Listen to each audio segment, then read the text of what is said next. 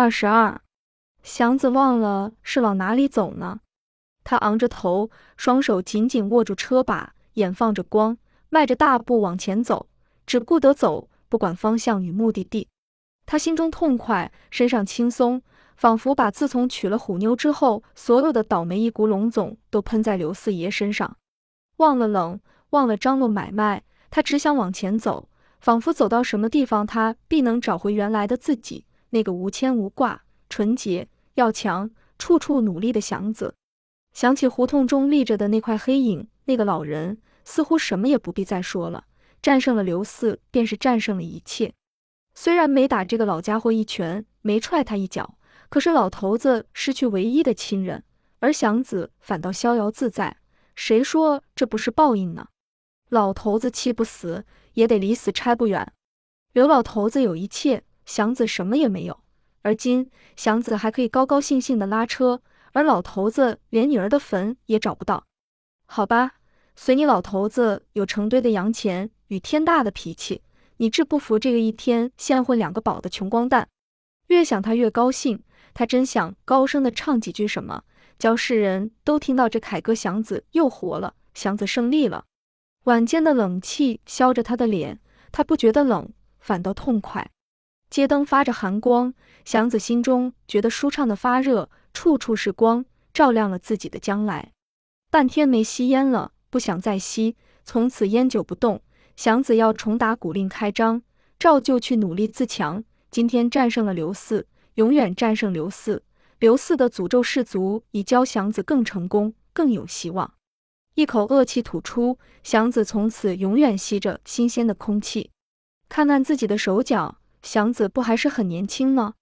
祥子将要永远年轻。焦虎妞死，刘四死，而祥子活着，快活的，要强的。活着恶人都会遭报，都会死。那抢他车的大兵，不给仆人饭吃的杨太太，欺骗他、压迫他的虎妞，轻看他的刘四，诈他钱的孙侦探，愚弄他的陈二奶奶，诱惑他的夏太太，都会死。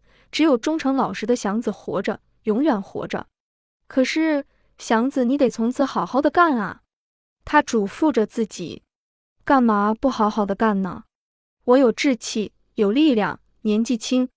他替自己答辩，心中一痛快。谁能拦得住祥子成家立业呢？把前些日子的事搁在谁身上，谁能高兴？谁能不往下溜？那全过去了。明天你们会看见一个新的祥子，比以前的还要好，好得多。嘴里咕哝着。脚底下便更加了劲，好像是为自己的话做见证，不是瞎说。我却是有个身子骨，虽然闹过病，犯过见不起人的症候，有什么关系呢？心一变，马上身子也强起来，不成问题。出了一身的汗，口中觉得渴，想喝口水，他这才觉出已到了后门，顾不得到茶馆去，他把车放在城门西的停车处，叫过提着大瓦壶。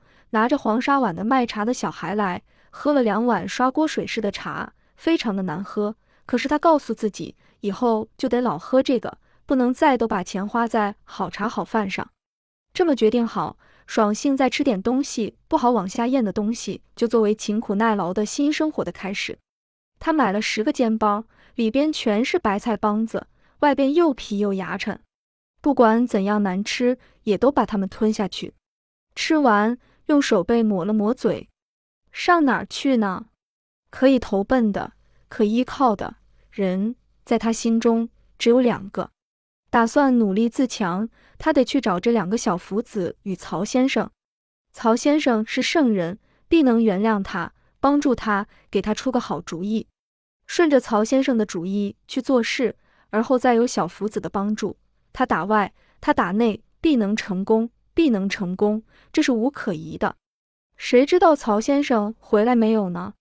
不要紧，明天到北长街去打听，那里打听不着，他会上左宅去问。只要找着曹先生，什么便都好办了。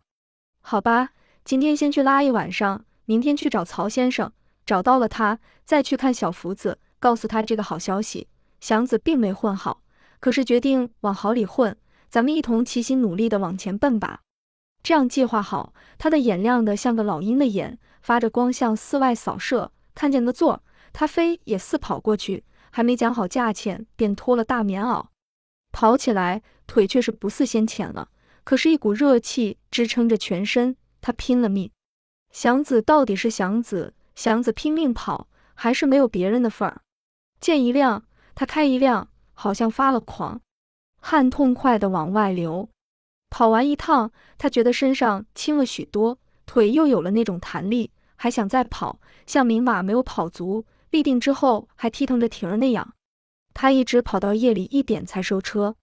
回到场中，除了车份，他还落下九毛多钱。一觉，他睡到了天亮，翻了个身，再睁开眼，太阳已上来老高。疲乏后的安息是最甜美的享受。起来伸了个懒腰，骨节都清脆的响，胃中像完全空了，极想吃点什么。吃了点东西，他笑着告诉场主：“歇一天，有事。”心中计算好，歇一天，把事情都办好，明天开始新的生活。一直的他奔了北长街去，试试看，万一曹先生已经回来了呢？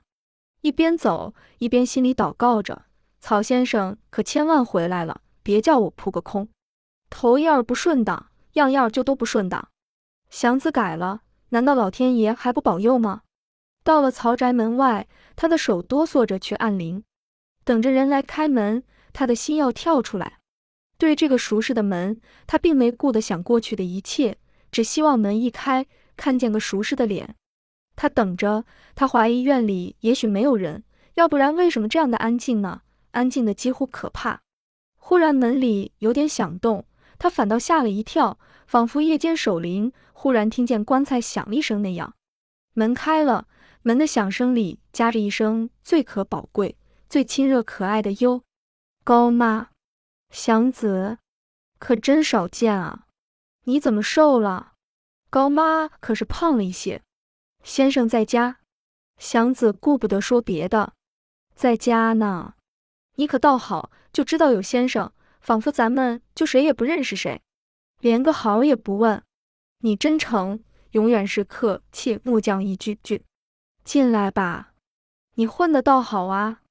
他一边往里走，一边问：“哼，不好。”祥子笑了笑：“那什么，先生，高妈在书房外面叫，祥子来了。曹先生正在屋里赶着阳光移动水仙呢。进来。哎，你进去吧。”回头咱们再说话，我去告诉太太一声，我们全时常念叨你。傻人有个傻人缘，你倒别瞧。高妈叨唠着走进去，祥子进了书房。先生，我来了，想要问句好，没说出来。啊，祥子，曹先生在书房里立着，穿着短衣，脸上怪善尽的微笑。坐下。那他想了会儿，我们早就回来了。听老程说你在对。人和场，高妈还去找了你一趟，没找到。坐下，你怎样？事情好不好？祥子的泪要落下来。他不会和别人谈心，因为他的话都是写作的，窝在心的深处。镇静了半天，他想要把那片血变成的简单的字流泻出来。一切都在记忆中，一想便全想起来。他得慢慢的把它们排列好，整理好。他是要说出一部活的历史，虽然不晓得其中的意义，可是那一串委屈是真切的、清楚的。曹先生看出他正在思索，轻轻地坐下，等着他说。祥子低着头愣了好大半天，忽然抬头看看曹先生，仿佛若是找不到个人听他说，就不说也好似的。说吧。曹先生点了点头。祥子开始说过去的事，从怎么由乡间到城里说起。本来不想说这些没用的事，可是不说这些，心中不能痛快，事情也显着不齐全。他的记忆是血汗与苦痛砌成的，不能随便说着玩。一说起来，也不愿掐头去尾。每一滴汗，每一滴血，都是由生命中流出去的，所以每一件事都有值得说的价值。进城来，他怎样做苦工，然后怎样改行去拉车，怎样攒钱买上车，怎样丢了。一直说到他现在的情形，连他自己也觉着奇怪，为什么他能说的这么长，而且说的这么畅快？事情一件挨着一件，全想由心中跳出来。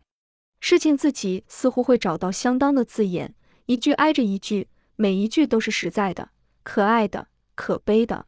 他的心不能禁止那些事往外走，他的话也就没法停住。没有一点迟疑、混乱，他好像要一口气把整个的心都拿出来，越说越痛快，忘了自己，因为自己已包在那些话中，每句话中都有他那要强的、委屈的、辛苦的、堕落的他。说完，他头上见了汗，心中空了，空的舒服，像晕倒过去而出了凉汗那么空虚舒服。现在教我给你出主意，曹先生问。祥子点了点头，话已说完，他似乎不愿再张口了。还得拉车。祥子又点了点头，他不会干别的，既是还得去拉车。曹先生慢慢的说：“那就出不去两条路。”一条呢是凑钱买上车，一条呢是暂且另车拉着，是不是？你手中既没有积蓄，借钱买车得出利息，还不是一样？莫如就先另车拉着，还是拉包越好？事情整重，吃住又都靠爬。我看你就还上我这儿来好了。我的车卖给了左先生，你要来的话，得另一辆来，好不好？那感情好。祥子立了起来。先生不记着那回事了，哪回事？那回先生和太太都跑到左宅去。哦，曹先生笑起来。谁记得那个？那回我有点太慌，和太太到上海住了几个月，其实满可以不必。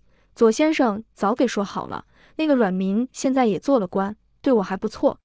那大概你不知道这点儿，算了吧，我一点也没记着他。还说咱们的吧，你刚才说的那个小福子，他怎么办呢？我没主意，我给你想想看。你要是娶了她，在外面租间房还是不上算，房租、煤灯、炭火都是钱，不够。他跟着你去做工，哪能又那么凑巧？你拉车，他做女仆，不易找到。这倒不好办。曹先生摇了摇头，你可别多心，他到底可靠不可靠呢？祥子的脸红起来，哽吃了半天才说出来：“他没法子才做那个事，我敢下脑袋，他很好。他他心中乱开了，许多不同的感情凝成了一团，又忽然要裂开，都要往外跑。他没了话。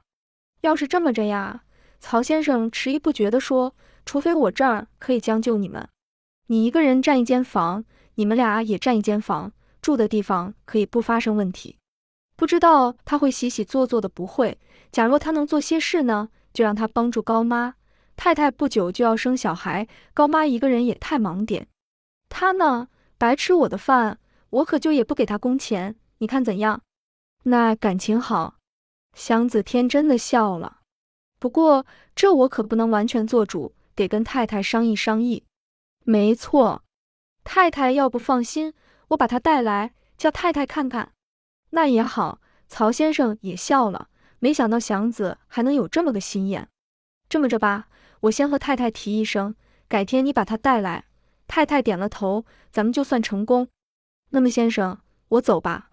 祥子急于去找小福子，报告这个连希望都没敢希望过的好消息。祥子出了曹宅，大概有十一点左右吧，正是冬季一天里最可爱的时候。这一天特别的晴美。蓝天上没有一点云，日光从干凉的空气中射下，使人感到一些爽快的暖气。鸡鸣犬吠和小贩们的吆喝声都能传达到很远，隔着街能听到些响亮清脆的声，像从天上落下的鹤唳。洋车都打开了布棚，车上的铜火闪着黄光。便道上骆驼缓慢稳当地走着，街心中汽车电车疾驰，地上来往着人马，天上飞着白鸽。整个的老城处触动中有静，乱得痛快，静得痛快，一片声音，万种生活都附在晴爽的蓝天下面，到处静静地立着树木。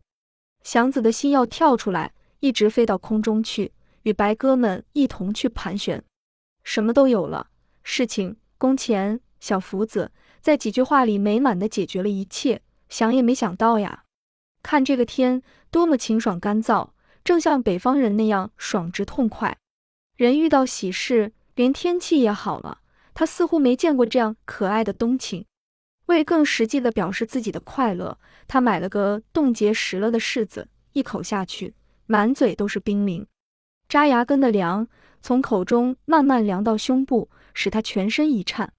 几口把它吃完，舌头有些麻木，心中舒服。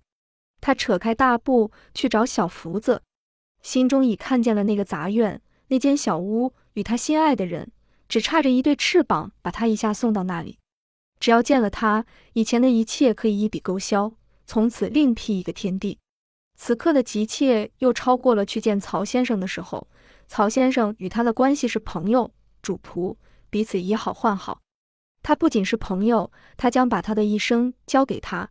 两个地狱中的人将要抹去泪珠，而含着笑携手前进。曹先生的话能感动他，小福子不用说话就能感动他。他对曹先生说了真实的话，他将要对小福子说些更知心的话，跟谁也不能说的话都可以对他说。他现在就是他的命，没有他便什么也算不了一回事。他不能仅为自己的吃喝努力，他必须把他从那间小屋就拔出来，而后与他一同住在一间干净暖和的屋里，像一对小鸟似的那么快活、体面、亲热。他可以不管二强子，也可以不管两个弟弟。他必须来帮助祥子。二强子本来可以自己挣饭吃，那两个弟弟也可以对付着去俩人拉一辆车或做些别的事了。祥子没他可不行，他的身体、精神、事情没有一处不需要他的。他也正需要他这么个男人。越想他越急切，越高兴。天下的女人多了，没有一个像小福子这么好、这么合适的。他已娶过，偷过。已接触过美的和丑的，年老的和年轻的，但是他们都不能挂在他的心上。他们只是妇女，不是伴侣。不错，她不是他心目中所有的那个一清二白的姑娘。可是正因为这个，他才更可怜，更能帮助他。那傻子似的乡下姑娘，也许非常的清白，可是绝不会有小福子的本事与心路。况且他自己呢，心中也有许多黑点呀。那么他与他正好是一对儿，谁也不高，谁也不低，像一对都有破纹而都能盛水的罐子，正好摆在一起。无论怎想，这是件最合适的事。想过这些，他开始想些实际的，先和曹先生支一月的工钱，给他买件棉袍，齐里齐里鞋脚，然后再带他去见曹太太，穿上新的素净的长棉袍，头上脚下都干干净净的。就凭他的模样、年岁、气派，一定能拿得出手去，一定能讨曹太太的喜欢。没错儿，走到了地方，他满身是汗，见了那个破大门，好像见了多年未曾回来过的老家。破门、破墙，门楼上的几棵干黄的草都非常的可爱。他进了大门，一直奔了小福子的屋子去，顾不得敲门，顾不得叫一声，他一把拉开了门。一拉开门，他本能的退了回来。炕上坐着个中年的妇人，因屋中没有火，她围着条极破的被子。祥子愣在门外，屋里出了声：“怎么啦？报丧呢？怎么不言语一声，愣往人家屋里走啊？你找谁？”祥子不想说话，他身上的汗全忽然落下去，手扶着那扇破门，他又不敢把希望全都扔弃了。我找小福子。不知道，赶明你找人的时候，先问一声再拉门。什么小福子大福子的，坐在大门口，他愣了好大半天，心中空了，忘了他是干什么呢。慢慢的，他想起一点来，这一点只有小福子那么大小。小福子在他心中走过来又走过去，像走马灯上的纸人，老那么来回的走，没有一点作用。他似乎忘了他与他的关系。慢慢的。小福子的形影缩小了些，他的心多了一些活动，这才知道了难过。在不准知道事情的吉凶的时候，人总先往好里想。祥子猜想着，也许小福子搬了家，并没有什么更大的变动。自己不好，为什么不常来看看他呢？惭愧令人动作，好补补自己的过错。最好是先去打听吧。他又进了大院。找住个老邻居探问了一下，没得到什么正确的消息。还不敢失望，连饭也不顾得吃。他想去找二强子，找到那两个弟弟也行。这三个男人总在街面上，不至于难找。见人就问，车口上、茶馆中、杂院里，尽着他的腿的力量走了一天，问了一天，没有消息。晚上，他回到车场，身上已极疲乏，但是还不肯忘了这件事。一天的失望，他不敢再盼望什么了。苦人是容易死的，苦人死了是容易被忘掉的。莫非小福子已经不在了吗？退一步想，即使他没死，二强子又把他卖掉，卖到极远的地方去，是可能的。这比死更坏。烟酒又成了他的朋友，不吸烟怎能思索呢？不喝醉怎能停止住思索呢？